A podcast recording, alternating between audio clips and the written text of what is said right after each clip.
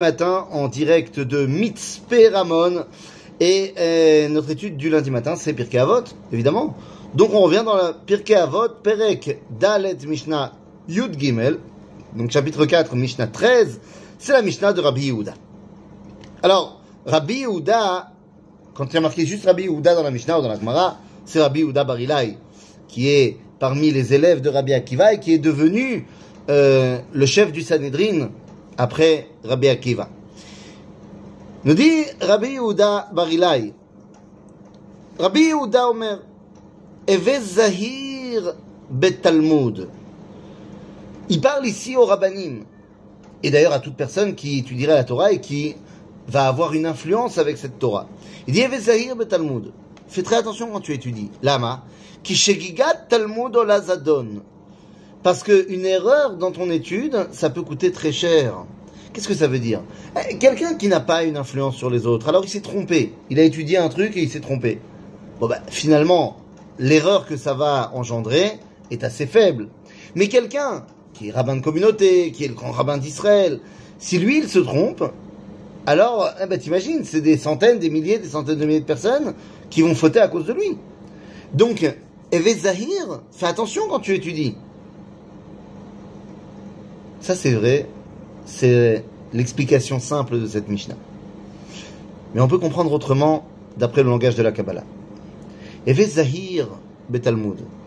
Sois plein de lumière quand tu étudies. Zahir Milachon Zohar. Éclaire. Éclaire par ton étude. Ne sois pas dans une étude qui n'amène pas la lumière. Qui Gigat Talmud Olazadon. Parce que tu seras jugé tu seras jugé, toi, comme ayant fait une faute intentionnelle, si ton Talmud n'éclaire pas. Si ta Torah est une Torah d'obscurité. Si ta Torah est une Torah desséchée. En gros, si tu n'étudies pas l'enseignement de la Kabbalah. Alors on vient te dire, fais très attention mon ami, parce que c'est toi qui seras tenu pour responsable. Aujourd'hui, seul l'enseignement de la Kabbalah peut rapprocher les cœurs. Donc si tu ne l'as pas, et que tu continues à enseigner uniquement la Gemara, mais le problème, c'est qu'il y a plein de gens qui vont pas être intéressés par la Gemara. Et ça sera de ta faute.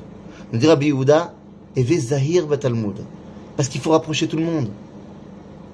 Et là-dessus enchaîne celui qui a écrit le Zohar. Rabbi Shimon Omer, Shloshak Tarim Hem.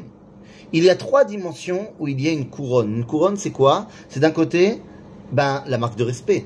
Je lui donne du respect parce que je vois qu'il a cette couronne. C'est quoi cette couronne? Ben, C'est Keter, Keter, c'est euh, la prise de conscience qu'il y a quelque chose au-dessus de moi. Eh bien, il y a trois ktarim, trois entités pour lesquelles je dois rendre un hommage parce que eux-mêmes représentent l'hommage par excellence. C'est quoi? Keter Torah, Talmit Racham.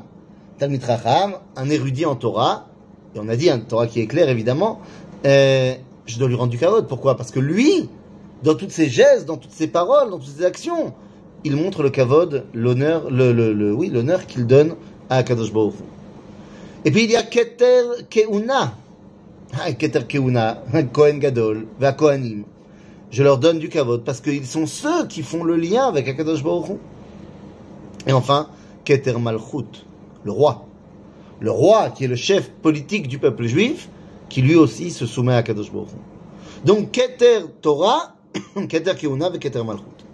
Bon, il y a une différence entre Keter Torah et les autres, c'est que Keter Torah, n'importe qui peut venir et se l'approprier. N'importe qui peut devenir Tamid Racham. Alors que Cohen, bah, être Cohen, et Meler, c'est pas n'importe qui qui peut devenir Meler. Mais nous dit Rabbi Shimon, Keter Shem Tov, Ola al Gabehem. c'est Keter Shem Tov. Keter Shem Tov, c'est ta réputation. Ta réputation qui te précède par tes actions, par ton comportement, lorsque les gens disent de toi que tu es quelqu'un de bien, alors c'est peut-être le meilleur moyen de dévoiler le kavod d'Akadosh Baruch Parce qu'on a tous été créés à l'image de Dieu.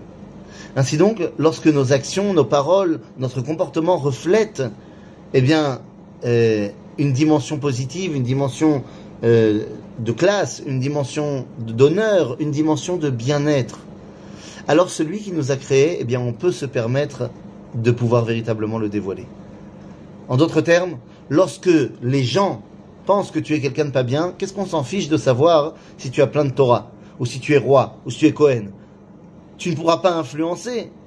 Et ta vision du monde ne pourra pas dévoiler Dieu dans le monde. Parce que les gens ne t'aiment pas. Mais si les gens, ils disent que tu es bien, alors ils ont envie de s'attacher à toi. À toi le Cohen, à toi le Rav, à toi le, le roi, à toi. Et donc si les gens pensent que tu es quelqu'un de bien, alors tes actions vont pouvoir avoir une véritable influence dans le monde. À bientôt les amis.